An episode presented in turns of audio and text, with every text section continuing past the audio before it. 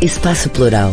Debates e entrevistas da Rede, Rede Estação Democracia, é transmitido nos canais da Rede no Facebook, YouTube e no site rede.org.br. Olá pessoal, boa tarde. Eu sou o jornalista Solon Saldanha e esse é o programa Espaço Plural Debates e Entrevistas.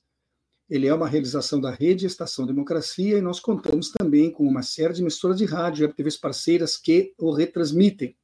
O programa recebe o apoio de Adurgs Sindical, CEPER Sindicato, Central Única dos Trabalhadores, a CUT-RS, e também do Sindicato dos Sapateiros de Campo Bom. Estamos iniciando a partir desse momento a nossa edição número 540. E hoje contamos aqui como convidado especial do dia com Breno Altman, ele que é jornalista, fundador do site Opera Mundi, é autor do livro Contra o Sionismo, Retrato de uma Doutrina Colonial e Racista, que estará sendo lançado aqui em Porto Alegre esta semana. Essa é uma das razões pelas quais o convidamos para o programa de hoje. Eu quero lembrar a todos que o Espaço Plural acontece de segunda a sexta-feira, geralmente ao vivo, das duas às três horas da tarde. Mas se você, por alguma razão, não puder acompanhar um desses programas e desejar ver depois o que nele aconteceu, basta acessar o, acessar o site red.org.br porque lá nós temos todos os vídeos gravados, e não apenas os do Espaço Plural, como também dos demais programas que compõem a grade. Além disso, você ainda encontra também uma série de artigos especialmente escritos e notícias que são diariamente atualizadas pelo trabalho da jornalista Gisele Agliardi. Seja bem-vindo, Breno.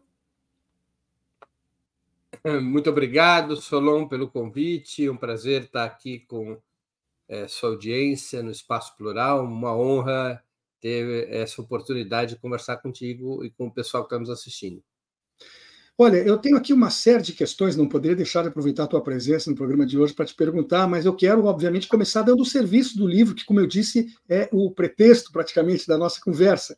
Vamos falar aí rapidamente sobre o lançamento dele, que acontece aqui em Porto Alegre, depois eu, eu retomo o assunto contigo em outros temas.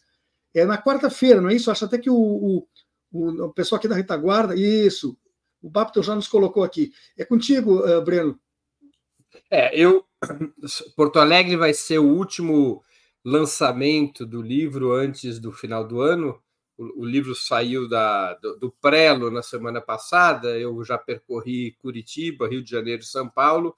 E na quarta-feira o lançamento será na Casa de no Clube de Cultura, na Rua Ramiro Barcelos, 1853, em Porto Alegre, e vai ser uma mesa coordenada pelo César Dorfman uh, e com a participação, além da minha presença, a participação da, das deputadas Luciana Genro, do PSOL, e da Laura Cito, do PT, que são deputadas que têm se destacado na solidariedade à causa palestina nos últimos dois meses. Não é?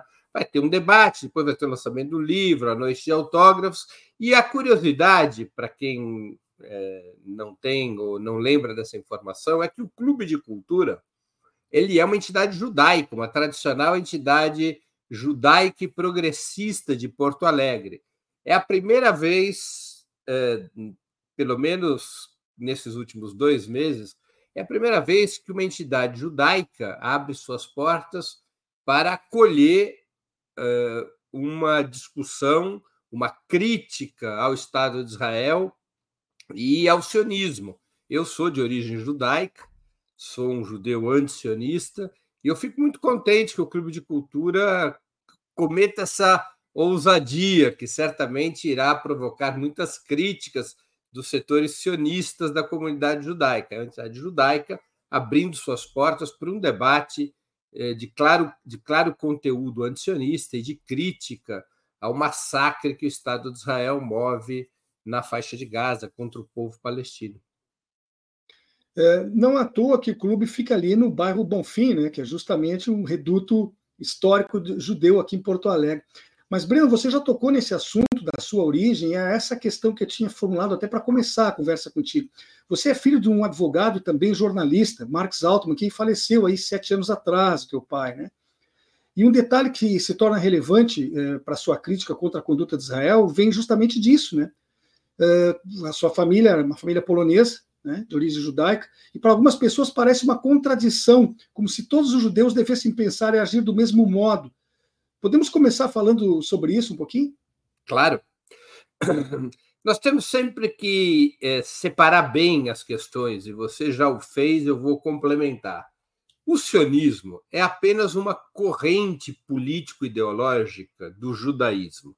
Ele não é a identidade dos judeus, ele não é, como os sionistas querem fazer crer, a identidade nacional dos judeus. Não, o sionismo é uma corrente criada por um jornalista austro-húngaro chamado Theodor Herzl no final do século XIX, e uma corrente que propunha determinados paradigmas que não geraram jamais consenso entre os judeus. Quais eram os dois principais paradigmas que Herzl propunha? A criação de um Estado judaico, que é um Estado racial, é um Estado étnico, porque os judeus não são uma nacionalidade, os judeus são um grupo étnico-cultural, se alguns quiserem, um grupo religioso, étnico e cultural, eh, que existe em muitas nacionalidades, em muitos países da Europa à África, e da, da, da, da África à América Latina. Então, ele propunha, Herzl, a criação de um Estado eh, judaico, um Estado racial, um Estado étnico, e que esse Estado fosse criado na Palestina, ancestral, eh, local de, de origem dos judeus, há mais de dois mil anos atrás, mas que nos últimos séculos, até que o sionismo começasse a operação de construção do Estado judeu, eh, era uma região ocupada por ampla maioria de árabes, e árabes palestinos, 85% da população da Palestina no início do século XX era de árabes palestinos. Então, é, essas características do sionismo nunca tiveram consenso entre os judeus. A maior parte dos judeus, aliás, no início do século XX, era integracionista, ou seja, se integrar às nações e às sociedades que haviam acolhido os seus ancestrais, mesmo que preservando a cultura judaica, nos casos de quem acreditava também a religião judaica, mas era uma política de, de se manter integrado às sociedades locais, como outros como outros grupos étnico-culturais, é? que também tiveram essa mesma característica integracionista. As nações, afinal, elas são compostas de distintos grupos étnico-culturais que uh, se integram nas sociedades e, e passam a constituir uma nacionalidade a partir dessa fusão de grupos étnicos. Uma nacionalidade é uma fusão de grupos étnicos, a esmagadora maioria dos casos. O que o sionismo propunha era a criação de um Estado supremacista, de um grupo étnico-cultural. É? E, e muitos judeus foram contra isso, especialmente os judeus comunistas, que é a origem, a minha origem familiar, é uma família de judeus comunistas desde o princípio do século XX, né, a quarta geração, uh, mas também judeus religiosos. Há um setor da religião judaica que é contra o sionismo, porque considera, inclusive, que o sionismo fez uma adulteração uh, dos preceitos dos textos religiosos judaicos. Né? Segundo os ultra-ortodoxos, uh, está escrito na, com muita clareza nos textos religiosos judaicos que somente terminaria diáspora judaica, somente os judeus poderiam regressar às terras de Israel, às terras bíblicas de Israel que correspondem à atual Palestina. E somente poderia ser recriado o reino de Israel, que existiu há três mil anos atrás, depois que o Messias viesse. Só quando o Messias viesse é que haveria autorização para que o povo judeu voltasse a ser uma nação.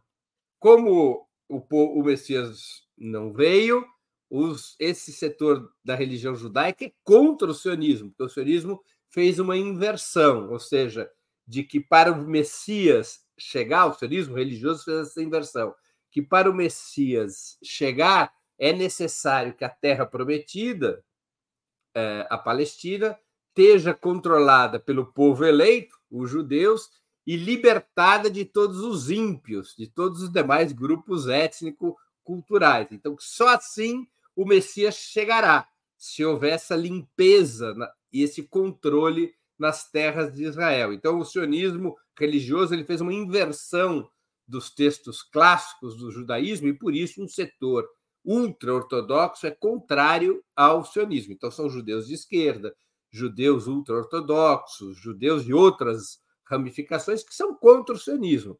Então, uma coisa é você ser antisionista, crítico do sionismo, outra coisa é você ser antissemita. Antissemita é o ódio contra os judeus, é a discriminação racial, o racismo antijudaico, que é, tem uma longa história e cujo ápice foi o Holocausto. Mas o antisionismo nada tem a ver com o antissemitismo. O antisionismo é uma crítica é, e uma denúncia a esta corrente do judaísmo que encarnou no Estado de Israel e que é uma corrente, a meu juízo, racista e colonial. E por isso que ela deve ser criticada duramente, como qualquer, colo, é, é, como qualquer corrente racista e colonial. A minha família, Amarrar, ela tem essa tradição, a tradição comunista, a tradição marxista, por parte de pai, por parte de mãe, e sempre nos ramos judaicos da família, porque a família não tem apenas ramos judaicos. Minha família é três quartas partes judaica, né? Meus avós paternos eram judeus, minha avó materna era judia, mas meu avô materno não, era italiano. Então, mas os ramos judaicos da família sempre foram é, convictos militantes antisionistas. É, eu acho que é importante se colocar, né, Breno, a, a, tua militância nas redes sociais e também fora dela contra as ações de Israel, ela não, não surgiu agora com essas ações, né? Eu tenho a impressão que a tua inserção forte eh, nesses protestos de agora tem sido causadas pela forma como os incidentes desse ano aconteceram, uma violência inaudita. Mas, tu, eh, mas essa tua posição tem sido defendida já bem antes do, do, do, dos problemas agora de novembro de, de 23, né? Claro. A minha família, especialmente pelo lado paterno, foi de dirigentes da comunidade judaica no Brasil. Meu avô paterno e meu pai foram destacados dirigentes do setor antisionista da comunidade judaica. Tanto meu avô paterno, que se chamava Wolf, quanto meu pai, que se chamava Max, o Solon, e o nome do irmão do meu pai era Carlos, né? Então um irmão era Carlos e o outro era Max. Carlos Marx. Max foi por um erro de escrivão, era para ser Marx. Mas como meu pai nasceu em pleno já na, no, no, assim, muito próximo do Estado Novo, depois da rebelião militar liderada por Prestes em 35, quando meu avô paterno disse que o nome do filho ia ser Marx e o escrivão entendeu Max, o meu avô paterno achou melhor por conta da repressão da época, dizer, tá bom, então fica Marx. Nem discutiu. É, mas é Carlos Marx. Ou seja, um filho era Carlos, outro filho era Marx, que era um atestado da origem familiar. Mas tanto meu avô Wolf quanto meu pai, que se chamava Max, eles foram líderes de instituições judaicas muito importantes. Eles foram, a cada um à sua época, secretário, primeiro secretário do setor judeu do PCB, é? que era a fração judaica do Partido Comunista, muito ativa, e muito importante em Porto Alegre também. É? Seja, o setor judeu do PCB teve muita força em São Paulo, no Rio, em Pernambuco, em Minas e no Rio Grande do Sul. O Clube de Cultura tem a ver com essa tradição dos judeus comunistas do Rio Grande do Sul. E, e o PCB tinha seu, em cada estado seu setor judeu e havia uma coordenação nacional. Tanto meu avô paterno, então, como meu pai, foram dirigentes do setor judeu do PCB, foram militantes comunistas por a vida toda, desde muito jovens, ambos foram presidentes de escolas judaicas, da mesma escola aqui em São Paulo, do, do ginásio israelita brasileiro Sholem Aleichem. Meu avô foi presidente dessa escola, meu pai também, foram dirigentes de várias outras instituições judaicas que eram instituições antisionistas, que eram instituições sob direção marxista, sob direção comunista, né? e que se confrontavam contra o sionismo duramente. Ou seja, então é uma história que vem praticamente desde o pós-guerra, que é quando o sionismo ganha força. Né? O sionismo ganha maioria entre os judeus a partir do, da Segunda Guerra Mundial, porque ele se apropria do Holocausto como um álibi, não é? Ou seja, aproveita aquele clima brutal de, de, de choque na humanidade pelo que o nazismo havia feito com os judeus. E a ideia de se ter um Estado judaico, embora absurda, ela é legitimada pela tragédia que se abateu sobre os judeus, né? sobre os 6 milhões de mortos do Holocausto e coisa e tal.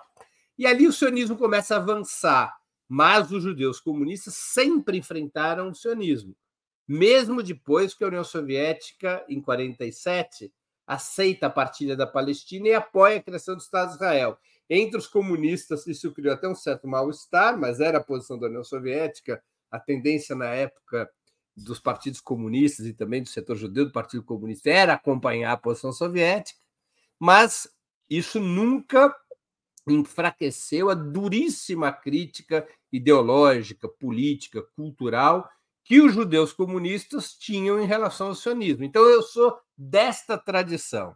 Eu não estou inventando a roda do carro. Quer dizer, é, é, a, o que eu penso, a maneira como eu atuo, o, enfim, o papel que eu escolhi ter nesse debate tem a ver com uma tradição, como você mesmo já registrou, com uma tradição antiga, de muitas décadas. Né? Eu, eu tinha até me preparado para te perguntar em que momento da história uh, Israel teve essa escolha de rumo, né? repetindo com os palestinos aquilo que os judeus sofreram por parte dos nazistas alemães. Tu já, de certa forma, respondeste em parte. Eu nessa, vou dizer só... Mas, mas só, só por uma colocação: claro. até quando o Holocausto, que, que é uma barbárie inaceitável, vai servir de álibi para que outras barbáries sejam cometidas? Solon, deixa eu te falar uma coisa que é, que é uma é algo intrigante, né? Lembremos sempre que o sionismo antecede o nazismo. O sionismo é uma doutrina que antecede em muitas décadas, ou pelo menos em três décadas, o surgimento do nazismo. O, nazismo, o sionismo surge no final do século XIX. E ele vai estabelecer teses racistas e coloniais desde a origem. Israel não é uma boa ideia que se perdeu no caminho. Como muitas vezes acontece isso na vida, né? Puxa, que belo projeto se perdeu no caminho. A origem de Israel, que é o sionismo, é uma má ideia desde o início. Desde o início, o sionismo foi racista e colonial. Porque, na medida em que você escolhe um Estado étnico, um Estado de supremacia de um grupo étnico-cultural, e isso faz parte daquela tradição da, colonial do século XIX da Europa, a repartição colonial entre as grandes potências que vão emergindo para o mundo capitalista, que levaria à Primeira Guerra, aquela coisa toda. Quer dizer, então o sionismo é uma espécie de corrente marginal, uma corrente secundária, não marginal, mas é uma corrente secundária do colonialismo europeu. O sionismo ele, ele propõe um movimento de ocupação colonial da Palestina desde a origem. Quando era final do século XIX, o, percentual de judeus na Palestina era de 4%. Era inferior aos cristãos, tinha mais cristãos do que judeus na Palestina. E como eu já tinha dito, a maior parte do público, da, da população, 85% era de árabes palestinos. Então o sionismo começa a organizar um, uma, um processo de colonização que começou por colonização de povoamento, né? na primeira etapa, que uhum. foi a, o recolhimento de fundos financeiros, eh, especialmente na Europa Ocidental e nos Estados Unidos, dos setores judaicos da burguesia mundial, para com esses recursos comprar terras dos árabes na Palestina e trazer os judeus que estavam na Europa Oriental, fazê-los imigrar para a Palestina, aumentando o peso populacional judaico na região. Depois veio uma segunda etapa, Solon, que foi a colonização por segregação. Na medida em que aumenta o número de judeus e aumenta os recursos financeiros, foram criados hospitais, escolas, clubes judaicos na Palestina, aos quais apenas os judeus tinham acesso os demais habitantes da Palestina não tinham acesso. E também foram sendo criadas instituições político, políticas e instituições militares. E foram sendo criadas empresas que só davam emprego para os judeus.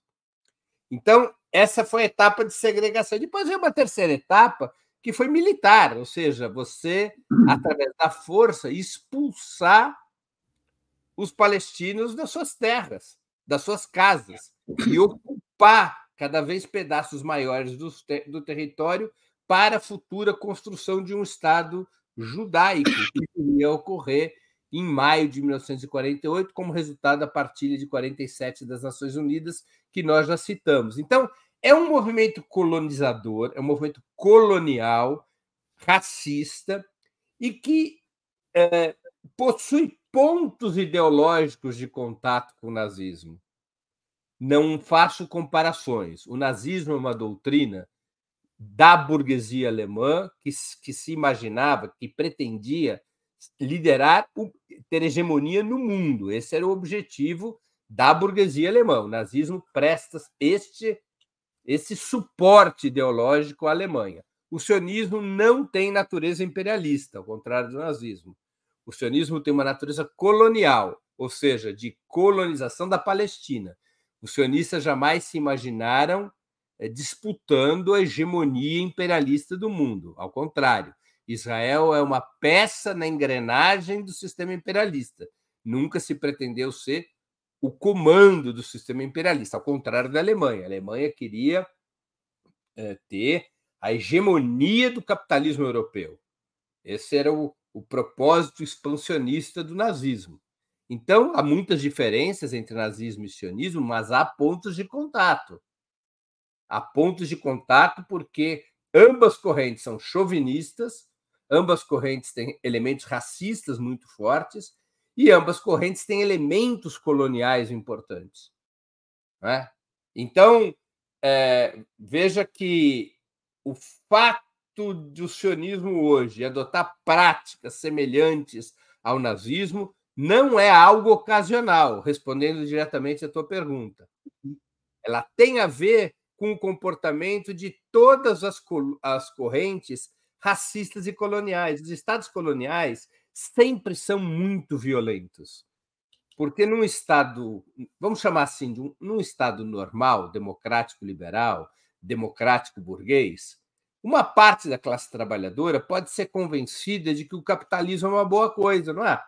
Que você, pelo seu esforço, pela sua dedicação, pelo seu estudo, você pode ascender socialmente se você tiver uma oportunidade. Um filho da classe trabalhadora pode virar presidente da República, um filho da classe trabalhadora pode virar empresário, um filho da classe trabalhadora pode virar engenheiro, pode virar médico. Então, uma parte da classe trabalhadora nos estados democráticos liberais são convencidas de que o capitalismo é uma coisa bacana.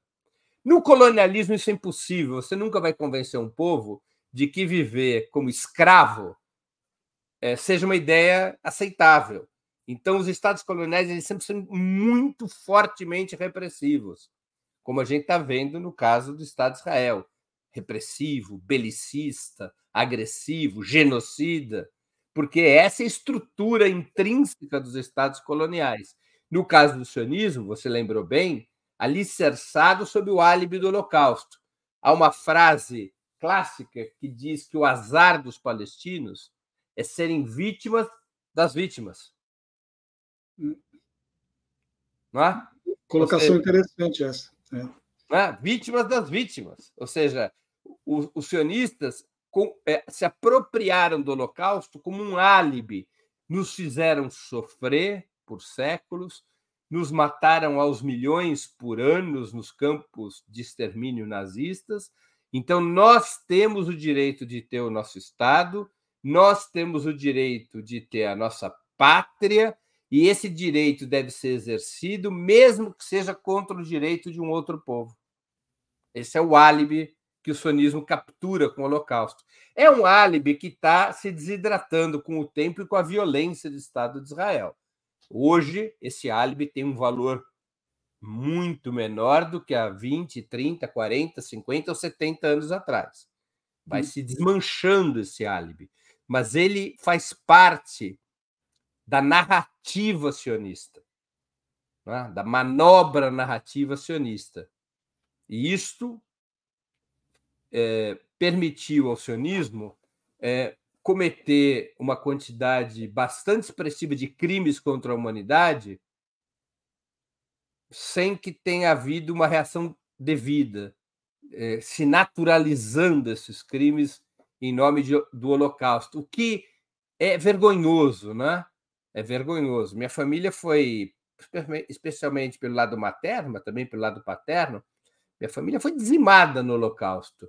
E a utilização do Holocausto, que deveria ser respeitado, para os propósitos sionistas, para mim é uma aberração, é inaceitável, é indigno, o que explica um pouco desta crítica dura que os judeus anti-sionistas fazem ao sionismo. É, eu queria saber a tua opinião. O, o, movimento Não em Nosso Nome, ele conseguiu que tipo de repercussão dentro e fora de Israel? Uh, ele, ele consegue, por exemplo, ser significativo para o fortalecimento de uma oposição no país? Olha, eu acredito que é um movimento que vem crescendo, especialmente de fora para dentro de Israel. O epicentro desse movimento hoje são os Estados Unidos. Nos Estados Unidos, você tem gigantescas manifestações, como não se via desde a guerra do Vietnã, manifestações gigantescas em Nova York, em Washington e outras cidades é, dos Estados Unidos, um movimento exigindo cessar-fogo imediato, condenando o genocídio, exigindo o respeito ao direito uh, palestino à autodeterminação. E dentro desse movimento multitudinário, você tem muitos judeus que estão rompendo com o sionismo e criando grupos e movimentos antisionistas. Então, por exemplo, tem, lá nos Estados Unidos tem dois grupos muito expressivos. Um grupo são os judeus é, religiosos ultra-ortodoxos que são, que são antisionistas.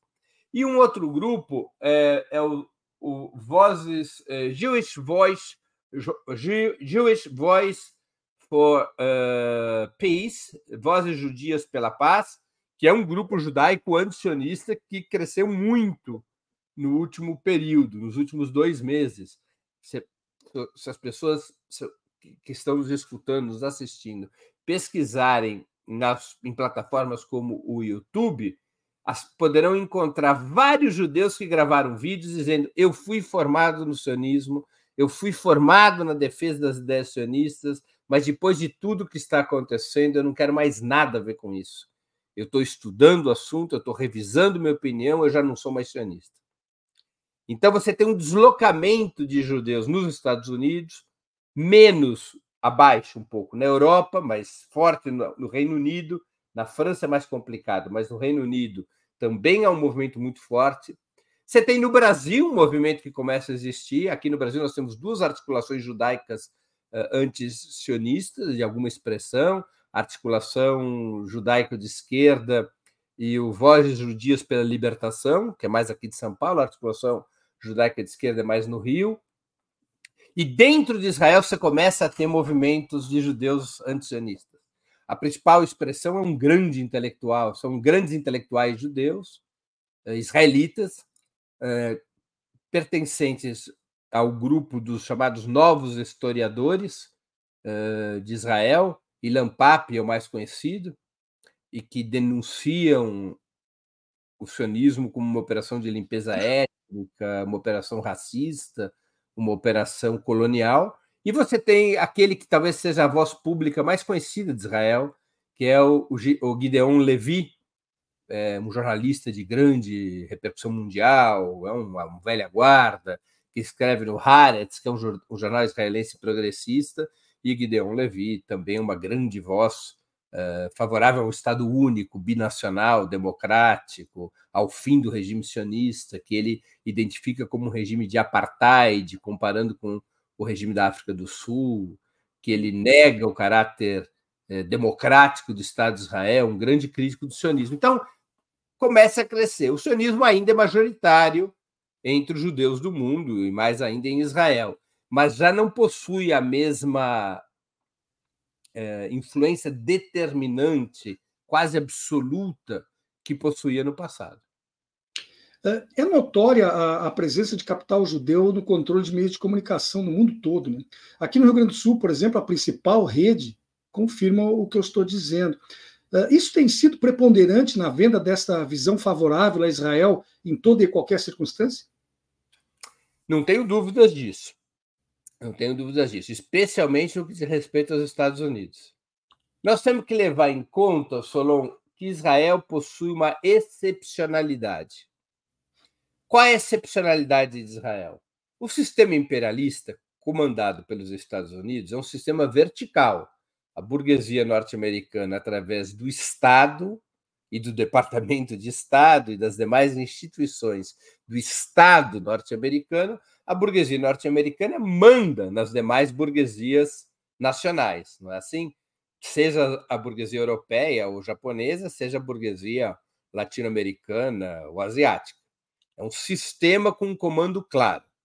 Israel faz parte desse sistema, mas ao contrário das outras burguesias, Israel tem uma enorme influência dentro dos Estados Unidos, na vida política e econômica dos Estados Unidos, através das relações que o Estado de Israel e o sionismo possuem com as frações judaico-sionistas da burguesia norte-americana, que são muito poderosas, que estão presentes nos bancos, que estão presentes nos meios de comunicação, na indústria cultural, especialmente no cinema. Então, esse setor da burguesia eh, norte-americana, esse setor judaico e sionista, se vincula diretamente ao Estado de Israel.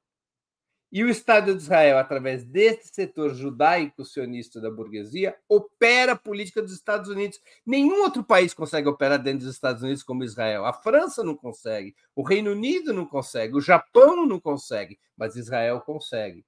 Israel intimida os presidentes dos Estados Unidos, porque é, parte do financiamento das campanhas eleitorais também sai da burguesia judaico-sionista os meios de comunicação, que são decisivos em campanhas eleitorais, são, em certa medida, controlados pela burguesia judaico-sionista. A indústria cultural, então, nem se fala. O cinema, Hollywood, aquela coisa toda. É? Então, é, é, essa, essa é a situação que existe nos Estados Unidos e que se reproduz no resto do mundo. Seja porque esses, essa, é, essa influência judaico sionista incide sobre as agências de notícias, seja porque as frações judaico-sionistas da burguesia francesa ou britânica, ou argentina, ou brasileira, são bastante influentes, são fortes, e isso acaba eh, dando-lhes uma vantagem na disputa da opinião pública. Elas são fortes e elas são unidas e elas possuem um comando central no Estado de Israel. As, as, frações árabes da burguesia no Brasil, por exemplo, e em outros países também, possuem força econômica, mas elas não têm comando central.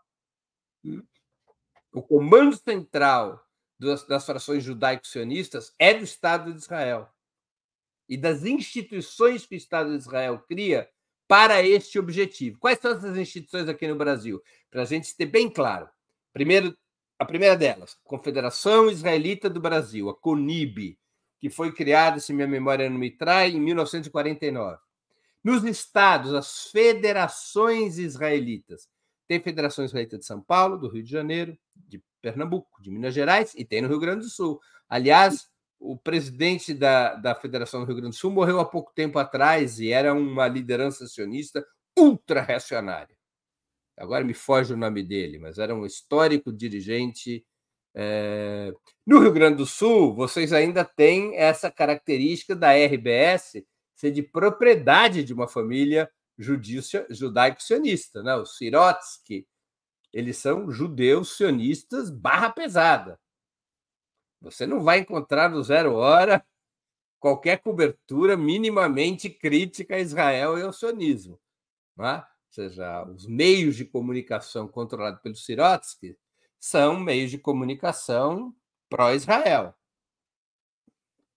E essa é a articulação através da confederação e das federações, que funcionam como verdadeiras agências do Estado de Israel pressionando, perseguindo, abrindo processos, fazendo a guerra. Eles fazem a guerra né, em defesa do sionismo e do Estado de Israel. Breno, nós temos um intervalinho agora, mas é questão de um minuto, nem isso, e já retomamos a nossa conversa. Um país sem serviço público, sem concurso público, dependendo de nomeações políticas. Já imaginou? É o que pode acontecer com a aprovação da reforma administrativa. A Durga Sindical, em defesa dos professores e da educação pública e de qualidade. Esse governo é cruel. Olha o que, que fizeram comigo. Eu ganhava muito mais em 2014 do que recebo hoje em dia. É assustador. Eles querem acabar com a gente. Tu viu o IP? Estamos pagando a conta mais uma vez. E isso é consequência de nove anos sem reajuste nos salários. Só tem um jeito: o povo entender o valor da educação e irmos à luta pelo reajuste dos nossos salários. CPERS, reajuste já. Voltamos com o programa Espaço Plural, debates e entrevistas. Ele é uma realização da Rede Estação Democracia. Nós contamos também com uma série de emissoras de rádio e TVs parceiras que o retransmitem. Seguimos hoje aqui com a presença de Breno Altman, jornalista e fundador do site Opera Mundi. Ele que também é autor do livro Contra o Sionismo, Retrato de uma Doutrina Colonial e Racista, que estará sendo lançado aqui em Porto Alegre na próxima quarta-feira. Demos o serviço na abertura e repetiremos no final do programa de hoje. Uh, Breno, uh, você sofreu uma ação judicial movida pela Confederação Israelita do Brasil, a CONIB, buscando silenciar as suas críticas contra o genocídio na Palestina. Como é que prosseguiu ou está prosseguindo esse assunto, essa tentativa de criminalizar as tuas denúncias? Na verdade, já são dois processos e pode ser que eles abram outros, porque a estratégia é tentar provocar uma exaustão física e financeira de tal maneira que vozes críticas à CONIB, ao sionismo e ao Estado de Israel se calem. Então, eles abriram um processo civil em São Paulo, tentaram abrir um processo criminal no Rio, mas a Justiça Federal de São Paulo apensou para cá, para evitar que eu tivesse que me defender em uma outra cidade. Uh, os dois processos têm a ver com a mesma causa, posts que eu escrevi em redes sociais, especialmente no ex-Twitter, atual X, uh, eles pediram muitas coisas nos processos.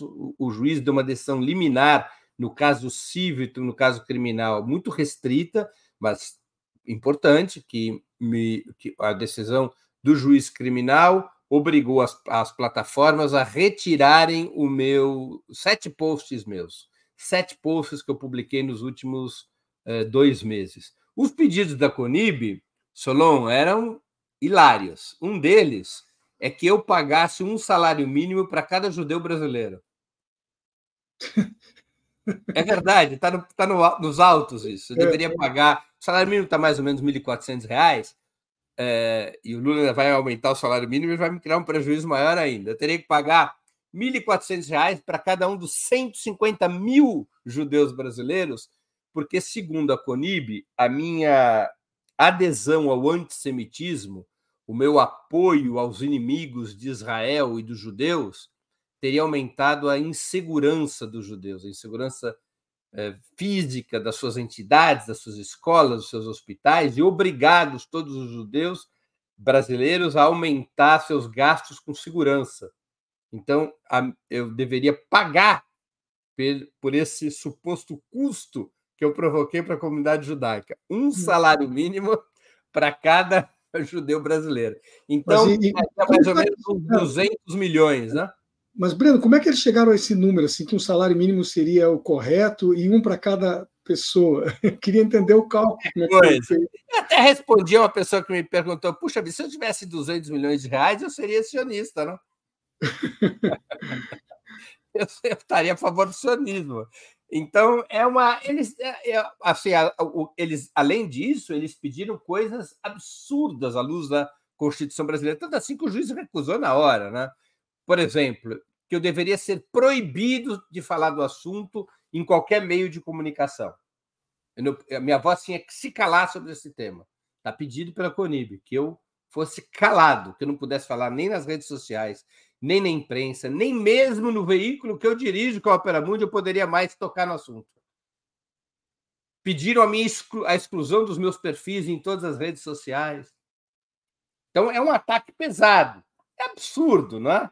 Tanto assim que até o presente momento eles não encontraram nenhum juiz que aceitasse isso. Agora, eles também entraram com um processo criminal eles me acusam de antissemitismo uh, e, enfim, vão buscar que eu seja denunciado pelo Ministério Público e obedeça a um processo criminal que poderia me levar, se a, se a justiça for cúmplice do sionismo, poderia me levar uns anos na cadeia. Então, é, é uma maneira de agir é, que, no que diz respeito a mim, não é relevante. É, ou seja, não, não tem maior importância. E, tampouco tira meu sono. Eu acho até é, razoavelmente engraçado que essa gente fique assim desesperada, é um sinal de fraqueza, não de força. Mas mostra é, fundamentalmente o jeito como opera o sionismo, que é o jeito típico do racismo e do colonialismo. Eles são a própria comprovação das denúncias que são feitas a eles. Eles são autoritários, eles são violentos, eles são agressivos, eles são racistas, eles são supremacistas, eles são colonialistas e agem como agiam os boeres na África do Sul, eles agem como agiram todas as correntes coloniais e racistas da história, com extrema agressividade, com extremo autoritarismo. Né? Então, são desses processos que eles abrem contra mim, o que eu extraio é que eles assinam um recibo, não é? De que todas as críticas feitas a eles são verdadeiras. São verdadeiras. Não é? é você, você foi filiado a dois partidos é, de esquerda, dois partidos brasileiros de esquerda, mas parece que não é mais. O que te levou a ingressar em cada um deles e o que especialmente te fez abandonar essas legendas? Não, eu sou filiado ao Partido dos Trabalhadores. Ah, ainda é filiado. Eu, claro. eu, sabia que eram duas as filiações, mas. Eu fui filiado ao Partido Comunista Brasileiro e ao PT. Ao PT eu sou filiado desde 1986 e continuo filiado. Sou um militante em dia com as minhas obrigações. É, participo da vida partidária da maneira que é possível participar das campanhas e tudo. Recentemente fui coordenador de comunicação da campanha Lula Livre. Não, eu tenho uma militância política Mas, PT com muito orgulho.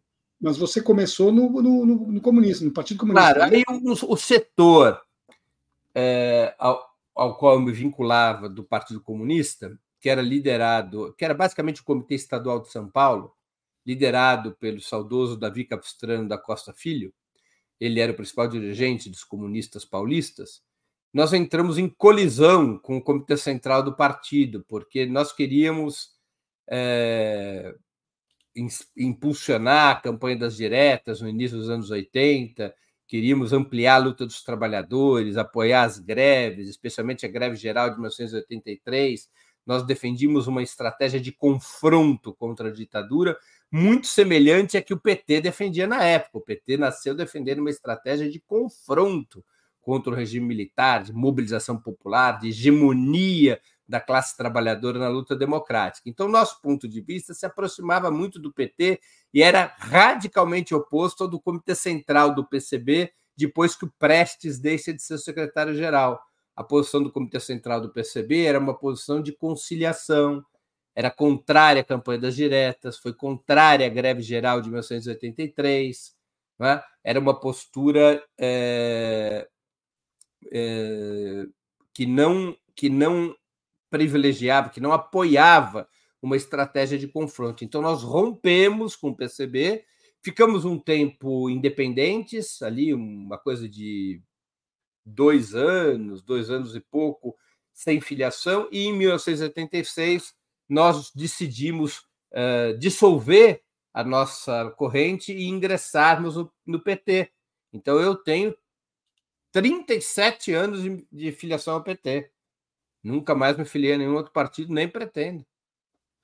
É, na tua opinião, se não tivesse sido deslocada é, esta frota naval norte-americana para as proximidades de Gaza, quando iniciou esse conflito, Uh, seria uh, real a possibilidade de uma interferência dos países árabes na defesa dos palestinos? Isso poderia realmente ter acontecido se não fosse essa imediata, esse imediato cinturão de proteção que foi criado pelos Estados Unidos?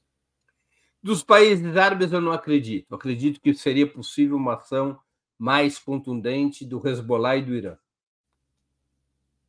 a trinca Hezbollah, Síria e Irã teria mais margem de manobra para se envolver militarmente em apoio à resistência palestina na faixa de Gaza.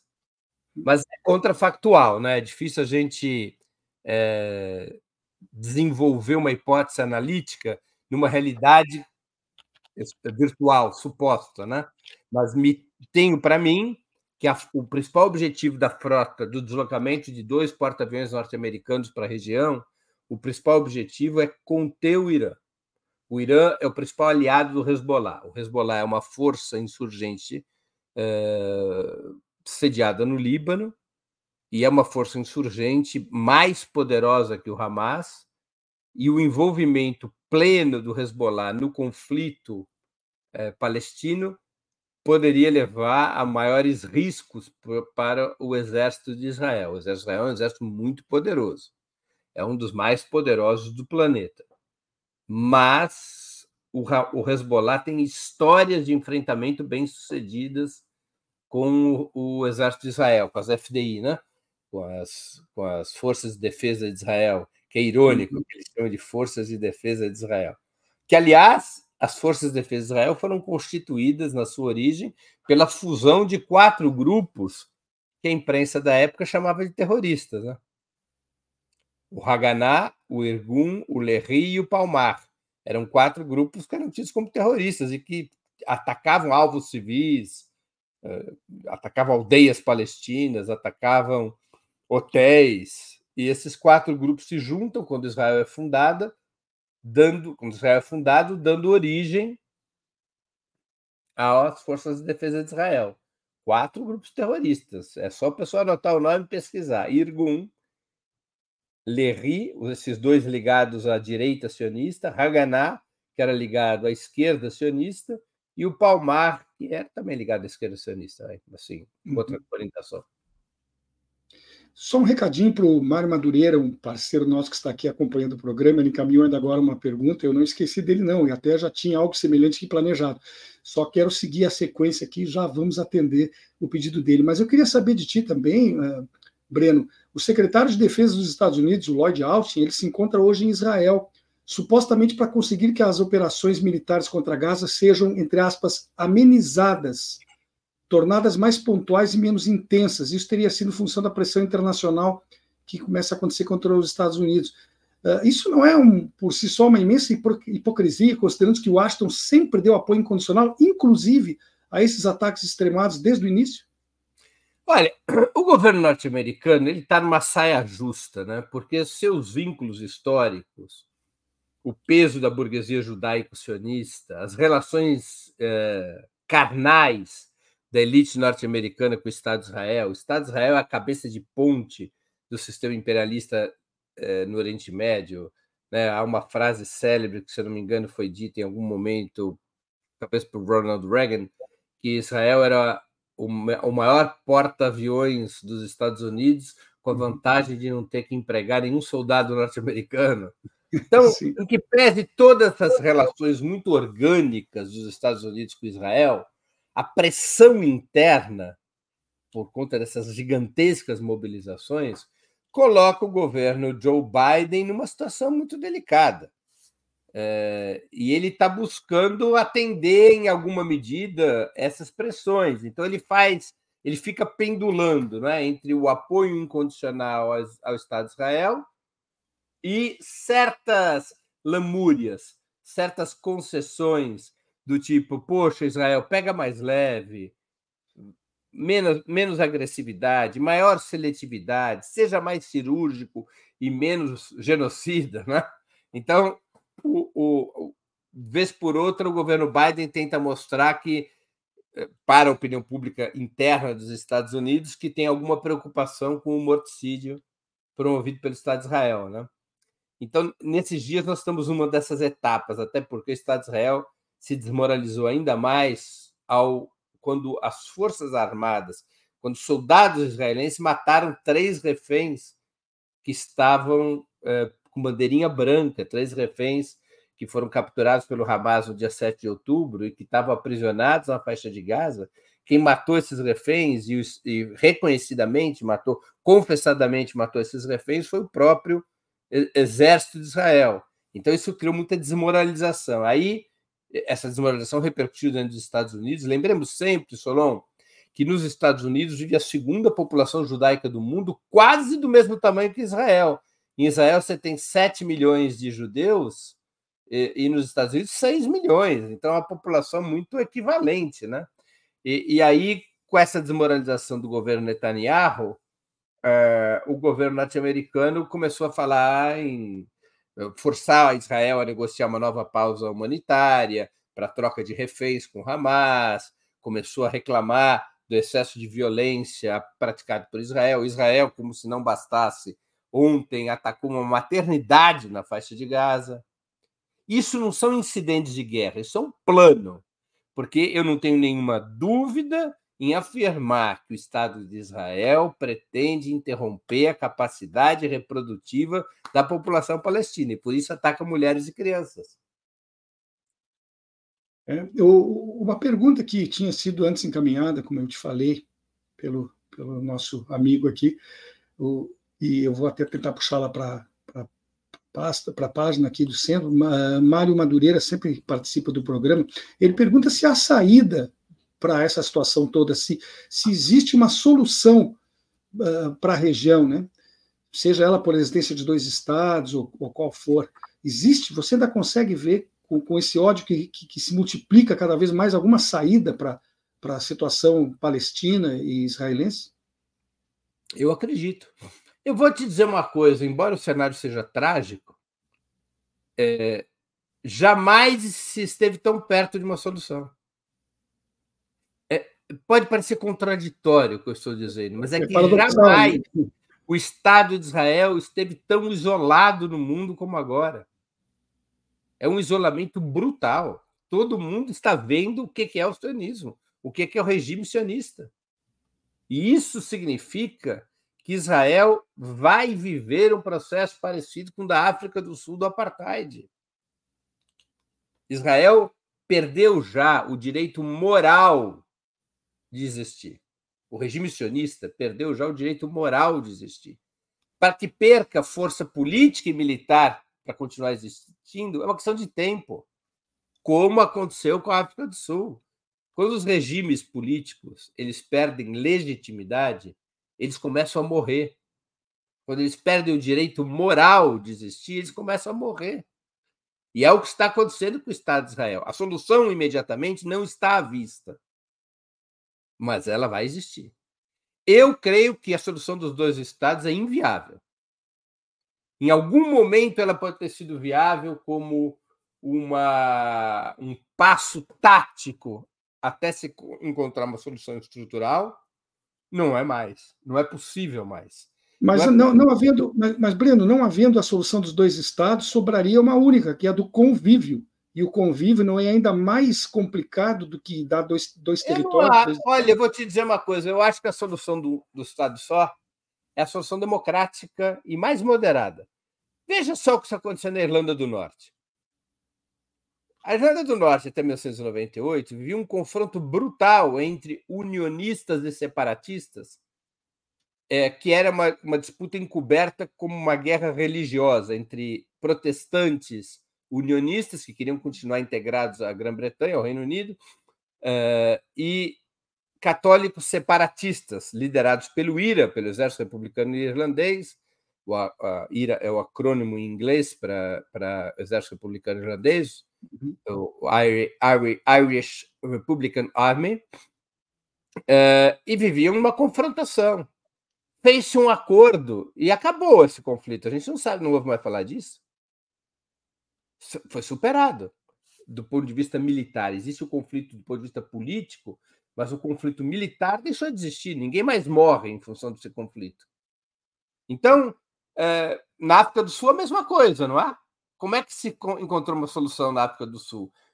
Havia uma sugestão de setores do movimento negro na África do Sul e também setores dos, dos boeres que, e setores internacionais que propunham para a África do Sul é, a criação de uma república negra separada de uma república branca, já que o conflito era tão duro. Não foi esse o caminho para acabar com o apartheid na África do Sul, foi a democracia. Um homem, uma mulher, um voto, direitos iguais para todos. A maioria faz o governo, a minoria acata, e você tem um sistema bastante sólido para proteger os direitos das minorias e evitar conflitos étnicos. E a África do Sul desmontou o apartheid assim.